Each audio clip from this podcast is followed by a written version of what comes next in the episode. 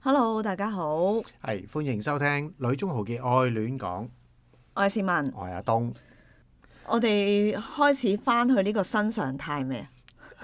希望係 咯，仍然係慢慢嚟啦，唔使急，係啦，但係最緊要快，都真係冇乜冇乜壓力要快嘅。唔見咗幾個禮拜，大家可能都會有啲擔心。 我哋係兩個禮拜出一次咯，啲嘢好穩定地，冇辦法啦，即係唔今時唔同往日啊嘛。都覺得咧，可能啲嘢好似要重新嚟過啦，即係講下嗯我哋嘅生活啦，仍然係用一種宣教態度去過我哋喺多倫多嘅日子咁樣咯。仍然係用一個宣教嘅心態去喺一間教會嗰度服侍，要啲時間 turn 啦。不過需唔需要 turn 呢？其實有時我都會諗隨緣啦，呢啲嘢係咪？我哋已經係成日都係咁講噶啦。啊，係好咁，不如我哋講下我哋生活嘅適應啦。好似你講，我哋有啲嘢係從頭嚟過嘅。係啦，其實從頭嚟嘅意思咧，都係當我哋嚟咗呢一個地方冇耐啦。咁其實誒好、多人都問我哋誒適唔適應啊，適應未啊嗯咁樣啦。咁我覺得、即係衣食住行其實有特色，同我哋喺柬埔寨個比較嚟講咧，係最大分別咯。嗯，係咯，或者我哋分享咗，大家再去評定啦，嗯，即係個分別有幾大。哦，分別好大啊！就係我哋依家係冇車啊嘛。咁有車同冇車都係一個字嘅分別啫。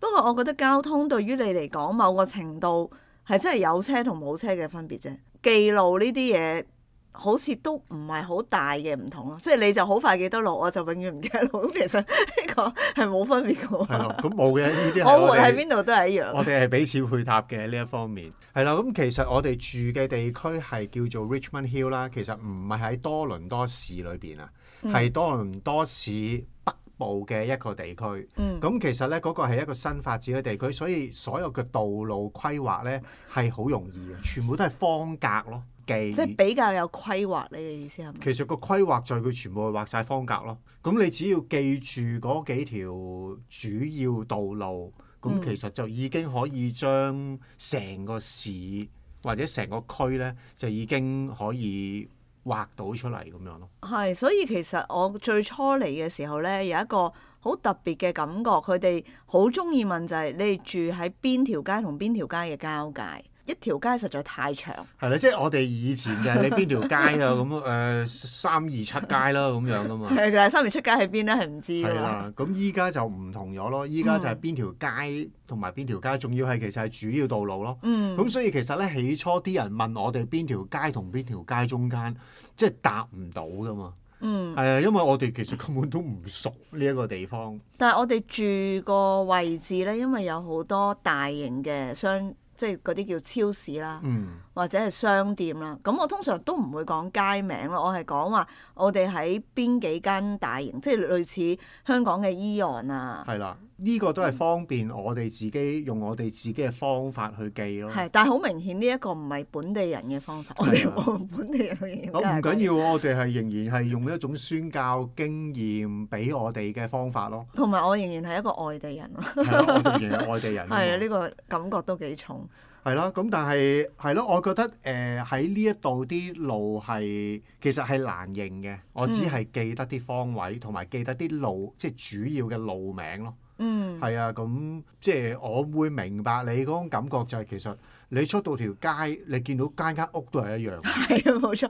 其實佢係有啲好輕微嘅唔同嘅，因為無論個建築風格啦，或者係嗰啲前院佢哋嘅盆栽啊， 係唔一樣嘅。係，但係你唔會好仔細可以講到有啲咩唔一樣噶嘛？嗯，因為香港係每棟大廈都好唔一樣。係 但係佢係只不過係間屋個窗嘅裝修唔一樣。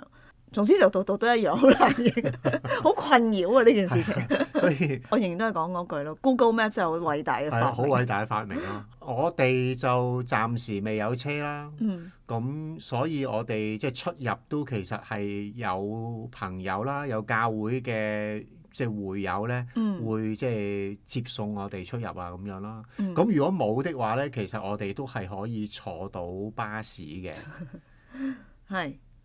係啦。你笑嘅意思係如果講巴士，我就會覺得同香港嘅巴士好唔一樣咯。嗯，我覺得佢比較似柬埔寨嘅巴士。 有時我都好難 adjust，究竟我覺得呢度係一個好先進嘅地方，定係一個好落後嘅地方？冇，其實你可以想象就係一個好大嘅地方，其實係真係誒，佢哋嘅交通網絡會係咁樣處理咯。啊，一個好大嘅地方，佢哋好習慣點對點，嗯，就唔係好需要交通工具呢樣嘢。我覺得呢一點上面咧，其實柬埔寨同加拿大係有少少相似。同埋我覺得呢，誒、最主要嘅一個原因係我哋係同一啲已經喺好住咗好耐嘅人誒、嗯一齊啊，咁所以其實對於佢哋嚟講呢，公共交通網絡呢，對於佢佢哋唔係咁需要個公共交通網絡，所以連點樣去介紹公共交通網絡呢，對於佢哋嚟講呢，都係好困難。係，我聽過佢哋對呢個交通網絡好多嘅不滿啊。嗯咁其中一個大家都覺得好費解嘅嘢咧，就係、香港係有八達通噶嘛，嗯但係呢一度咧搭車佢哋嗰張卡，即係儲值卡咧，唔係一種八達通嘅功能嚟，佢只可以搭某啲嘅線路咧先可以有用嘅啫喎。誒呃唔係，搭所有嘅線路都有用，係啦，即係我哋依家用緊嗰個叫 Presto 嗰張卡咧，其實係搭所有線路都得嘅，係咪可以搭鐵路啊？係係，即係係所有公共交通工具都得嘅。嗯，但係佢冇八達通咁勁嘅地方咧，就係、八達通你去你去 Seven Eleven 俾錢又得，係，你去茶樓飲茶又得，甚至乎你翻學翻工可以攞嚟做打卡噶嘛。係，係啦，咁但係呢一度嘅 Presto 咧，就只係能夠搭車。係。咁大家就覺得呢個概念好落後啦。其實我又覺得冇乜嘢啫，係咯，嗯因可以為先進啲咯，即係喂咪可以方便啲咯？其實已經好先進㗎啦，即 係依有家張卡，但係啊係你依家諗下柬埔寨係連卡都唔需要。係唔係個問題係 Presto 其實佢已經可以喺手機裏邊內置嘅，嗯，所以其實佢用嘅方法咧，佢只係冇啊，佢嘅佢嘅功用就只係攞嚟搭車咯。嗯係啊，咁同埋其實咧，因為我覺得本地人咧，即係加拿大人咧，佢哋真係冇乜搭公車嘅經驗，佢哋真係開車啊嘛。係啊，咁所以其實咧，啲網絡係點，其實佢哋都好似解釋得唔係好清楚咯。咁所以呢一樣嘢咧，我覺得係我我哋呢啲即係做過咁多年宣教士，自己去尋求去喺揾答案係啦揾答案咧，其實係反而仲容易嘅。嗱，係我好簡單咁樣講咧，要翻翻去可能好幾十年前嘅年代，九龍咧就係、九龍巴士公司，香港咧就係、中華巴士公司。你嗯有冇印象中華巴士公司呢一件事咧？有嘅喺歷史文我都係見過嘅。冇錯啦， 嗱，即係就係九巴同埋當陣時喺香港島嘅巴士咧，係大家唔可以共通噶嘛。但係你都講緊係幾十年前啦。係，唔係個故事？我係要講個系統啊，即係其實咧，誒、喺多倫多咧市裏邊咧有一個嘅交通系統咧叫做 TCC，係啦。咁嗰個咧就淨係你當係九龍半島喺九巴或者喺新界咧先可以通行嘅一個系統。咁但係咧，我哋身處嘅地方咧，其實就即係叫做一個新嘅發展地方咧。嗯，就用嗰個交通網絡系統咧係唔同嘅，嗯所以其實咧兩邊係唔能夠共通。依家就係靠個 Presto Card 咧去 merge 到兩邊都可以用咯。嗯係啊，咁但係你講得啱嘅就係、都已經咁咁多年之後咧，但係佢哋都好似冇一個誒、呃、統一嘅系統。好啦，你唔好再為佢哋講説話啦。 呢樣嘢係連啲本地嘅朋友都好難理解，再加上你嗰個什麼九龍香港係咪？嗯，呢一度嘅巴士係淨行一條線，係行一條直路啊！你要知道，佢哋都話呢度嘅巴士係唔轉彎。其實係佢哋唔知道呢度有啲咩巴士轉彎。無可否認就係、真係搭巴士嘅人唔多，使用嘅人次係少嘅。嗯。我未試過搭巴士係要企咯，我呢啲咁古老嘅人呢，又自食其力嘅人呢，係對於呢啲古老嘅系統呢，係比較容易掌握嘅。咁所以你會強力建議人力車係咪？ 唔係，係係行路都得咯， 即係咁樣咯。嗯，咁我哋而家住嘅地方呢，其實都近教會嘅，行都真係行到去係嘅，一個鐘到啦。係咁我我試過行，其實我都覺得 O K。如果係當散步的話，誒、呃平時我哋大部分有需要都係搭巴士，其實我哋揾地方嘅時，即係我哋揾住嘅地方嘅時候，都係想揾到一啲交通方便嘅地方嘅。嗯，咁所以呢，我哋係喺一個交通交匯處後邊。如果我哋要翻教會或者你要翻工呢，係我哋基本上係落樓係屋企樓下就已經有巴士站咯。 方便就係好近啦、個巴士站。但係唔方便呢，就係、如果你 miss 咗架巴士，可能就要等到一個鐘。呢度嘅唔方便就係啲巴士係真係疏 嘅係，有時你唔係要等一個鐘咯，而係你可能要行遠啲，去一個遠啲嘅地方去轉另一個巴士咁樣咯。不過可能你轉得嚟，其實行都行到翻去。 係啦，OK 嘅就係我哋有 Google Map 啦，嗯有一啲即係喺呢一度嘅交通 Apps 咧，嗯其實都好幫到我哋嘅。係係啦，即係我哋由出發地方去到邊一個地方，誒、係基本上係會有三四個唔同嘅選擇俾我哋啦。嗯講埋幾多點出發啦，幾點到需要幾多時間，然之後幾點到啦，嗯中間要行幾耐。所以喺巴士站呢，雖然人唔多，但係呢個個都會拎住嗰部手機。嗯，因為當你以為大家喺度碌手機喺度覆 message 嘅時候，其實大家就係及住嗰個 Google 哦， Map。其實唔係嘅，其實佢哋都仍然係碌手機同埋。唔係㗎，你有時咧見到去到差唔多時候咧，大家就會企起身㗎係啦。冇，錯，碌碌下佢又會 check 翻個 Google Map 或者啊係啲 Apps 咯，係。係啊，咁亦都有機會咧，就係、大家 check 完個 apps 之後，就係一齊起身走。係，唔係係你要見到有有人走，你就知道咦是有 QK，因為嗰個巴士站得一部車或者兩部車，大家都係等嗰一班車啊嘛，係，都可能會出現嘅就叫幽靈巴士咯，嗯，係啦，唔係龍貓嗰款。係 啦，即係喺個 Apps 嘅裏邊咧係有嘅，嗯但係到實際嗰個話到達嘅時間咧係唔見咗部車嘅。 其實係你睇唔到佢係到咗嘅。嗰下嘢驚啊嘛，夜晚你先驚啊。係咁，所以咧去到某個時候，就大家發現，咦唔對路喎、嗰架車應該唔嚟喎，咁就去第二個巴士站。係啦，所以你同我一齊等巴士啊，或者有我同你一齊咧，你會發現，咦，原來可以有多咁多可能性啊！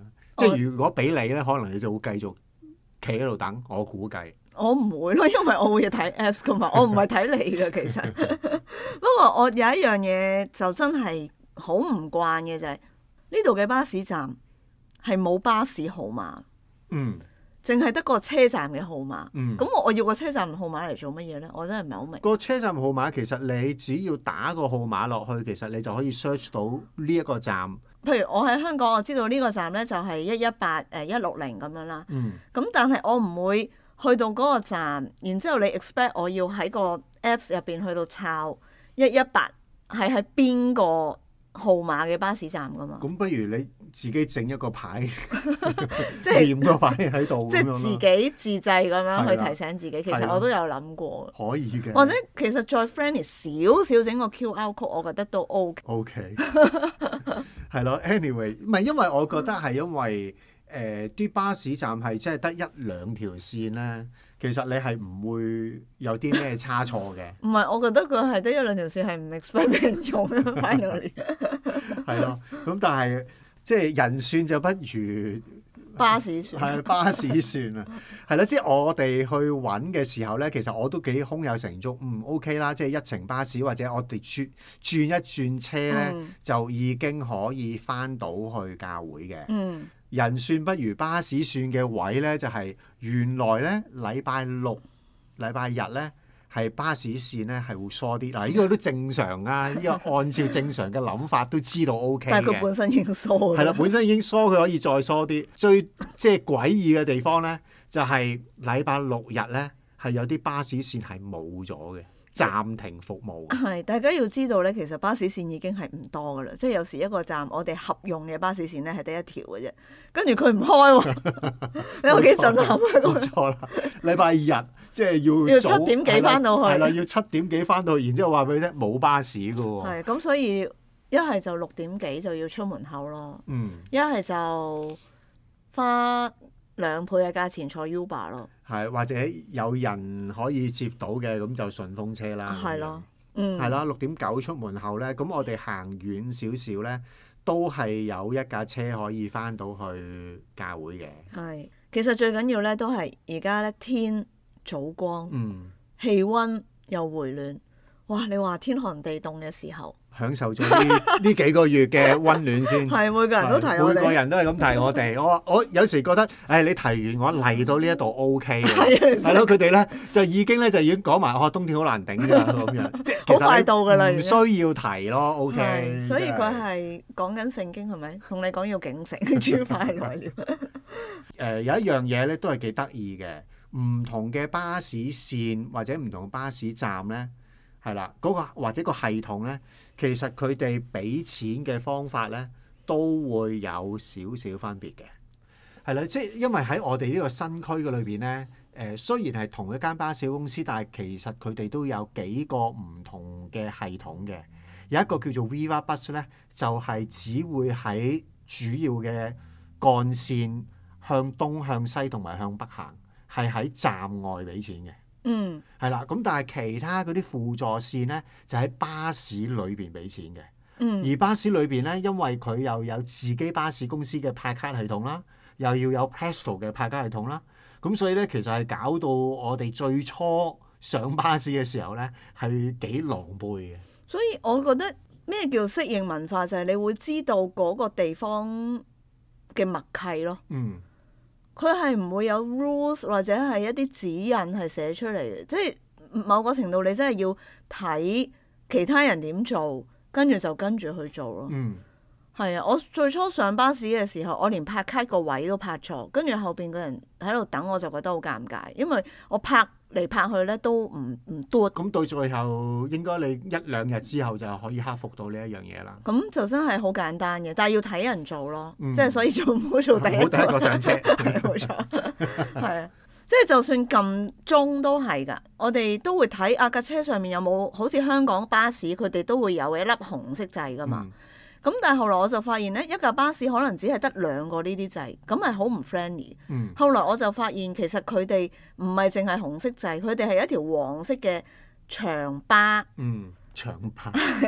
一個巴拉咁樣都可以撳嘅，咁你見到人做咪跟住做咯嗯但係佢唔會喺個車廂入邊話俾你聽，就係、你要落車就要即係請揚聲咁樣，佢就唔會咁寫。啊落車請早揚聲 啊！我唔知你有冇留意咧，即係佢係冇話前門上車、後門落車嗰啲概念嘅。係係呢即係個都係有係啊！意你外嘅要你要真係。上嚟就上嚟，你要落去就落去咁樣咯。但係佢後門上車咧，係咪叫後門啊嗯？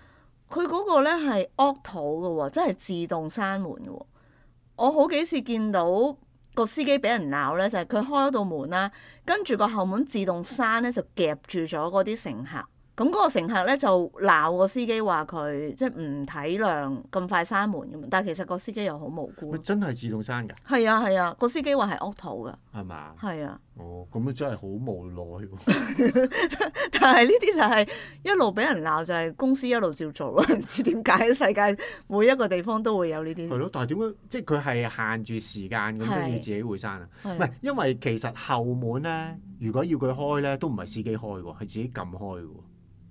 哦竟然係咁。係啊，係啊，係啲乘客落車要撳有個位咧，撳跟住俾哦。係啊，。咁所以係真係幾無辜嘅。少人搭車就唔需要人潮管制咩上前門上後門落咯，嗯但係又會衍生出其他嘅問題。 係人都係製造問題我覺係得，但係呢度啲司機都幾幾好禮貌，係咯，你即係人少就會好啊咁脾啊氣都好啲。我其實咧其中一個唔慣咧就係、我如果轉車一定要過馬路噶嘛，嗯喺個轉車站嗰度，嗰條馬路咧係彌敦道嚟噶嘛。係一條唔會轉燈嘅 嚟到。哇！嗰條彌敦道，如果佢真係轉燈咧，成辣車停晒，係得我一個過馬路，其實嗰個感覺都 幾搞即係係笑啦，。你想講其實係冇行人啊 嘛？係啊，冇錯，即係你如果喺香港，你好多車嘅時候，一定亦都係會好多人噶嘛。係咁你行嘅係好多人同你一齊行，但係因為呢一度個個都揸車，係冇人行嘅。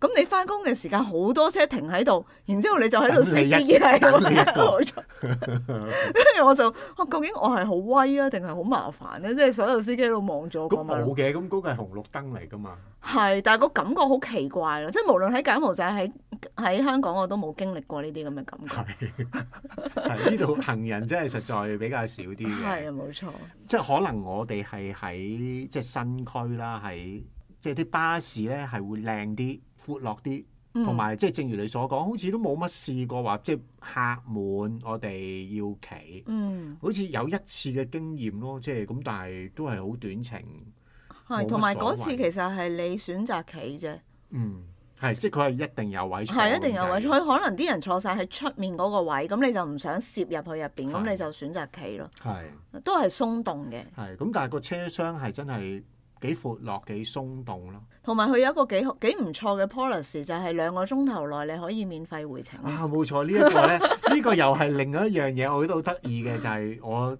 即係頭先都會講過啦，即係本地人咧，可能其實佢哋都唔知道個系統係點樣，佢哋係咁樣介紹噶嘛。如果你兩個鐘頭內回程咧，就係可以免費。嗯，但係咧，其實咧，佢正式嗰個系統咧係講緊你只要你第一次嘟卡之後咧，你兩個鐘頭內繼續上翻呢一個系統嘅巴士咧，係全部都唔收錢。所以其實唔係講緊你回程，而係你嘟咗卡之後兩個鐘頭內咧，唔會再扣你錢。咁如果譬如我 A 點嘟卡去到 B 點，跟住 B 點嘟卡去到 C 點，即嗯係都係 O K 嘅。 O K 嘅，再翻翻轉頭咧，即係 C 冇點，問我所以佢係唔計你搭幾多程添題，嘅。唔計你搭嘅 direction，搭幾多程轉幾多次車，哦，咁如果整個巴士 tour 都唔錯喎。係。誒不過要講嘅就係其實佢一程都唔平咯，係即係四蚊加紙咁滯啦。係啦，四蚊加至即係廿四蚊港紙喎。嗯，係咁，但係冇所謂㗎，即係你兩個鐘頭內啫。即係其實你可以搭你第一夜嘟卡之後，你可以向東行兩個 鐘，係咪你？話有需要就話啫，如果唔係你為唔咗係，即係我係講緊個個想像啊，哦，向東行一個鐘頭四十五分鐘，嗯然之後嘟翻，總之兩個鐘頭內你嘟翻，你就可以一路行翻去原點。其實你嗰個巴士嘅路程咧，接近四個鐘， 我想講係咯，即係你都係唔使俾錢咯，所以呢個就係男人同女人唔同咯，我覺得。係你唔會咁做，係啊，你唔同埋你其實好幾次咧都同我講話，誒、搭巴士跟住如果要轉車就會抵咗咯，即係一定要轉車或者搭足佢。你如果冇冇特別嘅嘢講咧，你係可以喺中途落車 shop 個屏。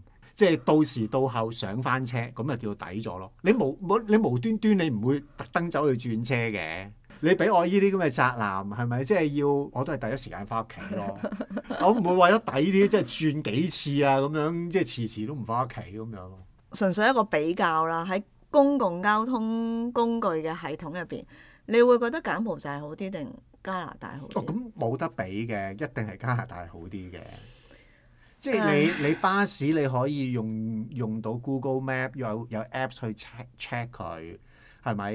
佢嘅系統啲班次係點樣，其實好清楚啦。啊，嗯，雖然都未係即係去到點對點，但係如果你講公共交通嚟講，喺加拿大即係或者喺多倫多咧，其實係我覺得係幾 OK 㗎啦。但係我覺得從一個交通方便率咧，我就覺得柬埔寨係方便係啲。我哦哋冇車啫。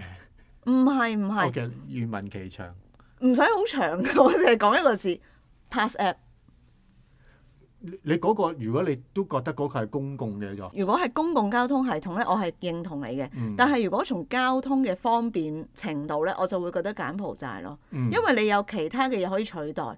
但係喺加拿大，你除咗自己開車，你係冇其他嘢取係代。啦，即係或者 Uber Uber 太貴啊係啦啦，，即真係係。比較貴啲。即係 pass app，我覺得係貴得嚟，你都仲可以即係篤篤啦，係啊！嗯大家如果唔知的話，貴但係仍然都係 acceptable 咯。 嗯，我哋可唔可以引入呃第一部 Pass App？ 誒我唔知喎，唔係過仍然都係嗰句咯，可能就係你一到冬天你就就用唔到咯嗰樣嘢，冇暖氣。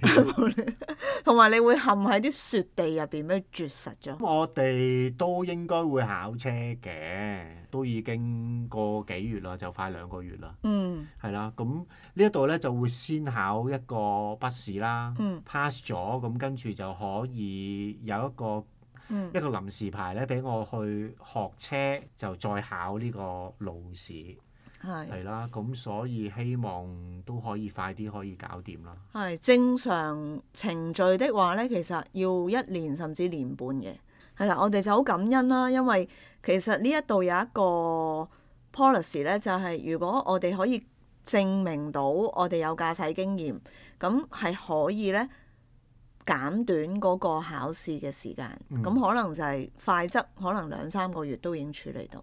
係，即係最重要係考試一剔過，係啦，就係、冇 fail 咁樣咯。係啦，係如果 fail 就另計啦。係啦。咁所有嘢都係嘅。係咯，我覺得呢度啲交通都唔困難嘅，係啊，即係始終車唔多，同埋跟線行咯。咁但係有一啲比較特別嘅，即係譬如轉彎有條特別嘅轉彎線啊，中間有個 transition 俾啲車左轉右轉咧，咁嗰個可能係即係需要有人再教下，咁可能熟習嗯容易咯。即係整體嚟講，我覺得即係就算要考試路試，其實應該都唔係好大困難嘅。係咪？好啦，咁你加油啦！咁啊，回帶啦，其實我哋到步之後呢，我哋好快就嘗試去柬埔寨嘅大使館就攞個證明信，我哋係有超過兩年嘅駕駛經驗啦。咁嗰次係好似係去玩呢個定向追蹤尋寶咁樣呢，都唔知個 office 喺邊， 你講大使館係係啊咪？大使館啦係。到最後其實我哋都唔知道究竟可唔可以攞到嘅。誒、嗯，但係啊到最後又好似都幾順利啦，咁、咁就即日就已經可以即係攞到嗰封信。誒、又唔係柬埔寨效率啦，又唔係柬埔寨文化啦，嗯，係咯、因為其實接洽我哋嗰個都係即係留咗喺呢一度都係啊好耐嘅一個柬埔唔寨。係啊？，同我哋接洽嗰個後生仔啊，講緊哦，有我嗰個直情應該就係喺加拿大出世嘅柬埔寨後係啊後代咁有機樣，會係係啊，因為佢嘅英文你都聽得出係真係已經係自細喺度長大。係係，咁佢個態度都係好外國人，都唔係一個柬埔寨嘅年輕人態度。啊，冇錯，係啊，又好得意啦！問咗個大使一啲問題啦，譬如誒呢一度有冇柬埔寨餐廳㗎？因為多倫多都好多唔同地方嘅餐廳啦。嗯，咁佢個答案都幾妙喎。係啦，係啊最好嘅柬埔寨餐廳喺我屋 企，佢嘅意思係咪想請我哋去佢屋企食我 哋飯？都係咁問佢，咁到佢喺度笑咯， 笑而不語係係啊嘛？笑而不係啊答咁。呢個我又覺得有啲可惜嘅，即係 so far 我哋喺呢一度據聞係會有柬埔寨嘅群體，但係一路都未接觸到。嗯就算係柬埔寨餐廳都唔多，即係冇見到啦，應該咁講。嗯反而越南、泰國呢啲都有咯。係係啦，即係夾住嘅地方就冇。係啦，咁或者我哋將來再發掘下啦。係啦，咁啊，所以講開餐廳，我哋喺不久嘅將來咧睇下啦，即係我哋要開發多少少係啦食嘢嘅地方，跟住我哋再講喺呢一度即係加拿大呢一度嘅食。你都唔中意喺度食嘢，你成日都話要加税加 tips，好唔抵。誒，你唔好咁快搞啦，你搞到我即係孤寒冇面噶嘛。唔係啊，我哋咪可以介紹一啲平民美食咯，都 OK 㗎。另外一種路線啫 嘛。啊平民美食，即係有日日餐餐麥當勞嗰啲啊嘛。 係咯，咁我哋嚟緊希望可以即係密翻密翻啲啦，即係真我哋係上次都係咁係啦講。，即係真係復常啦，咁啊真係需要啲時間適應嘅，嗯係啦，咁嚇，咁跟住再慢慢交代下我哋喺呢一度嘅生活，同埋我哋喺柬埔寨即係仍然做緊嘅嘢，好想大家繼續關心嘅。好啊，咁我哋下集再見，拜拜。好，再見。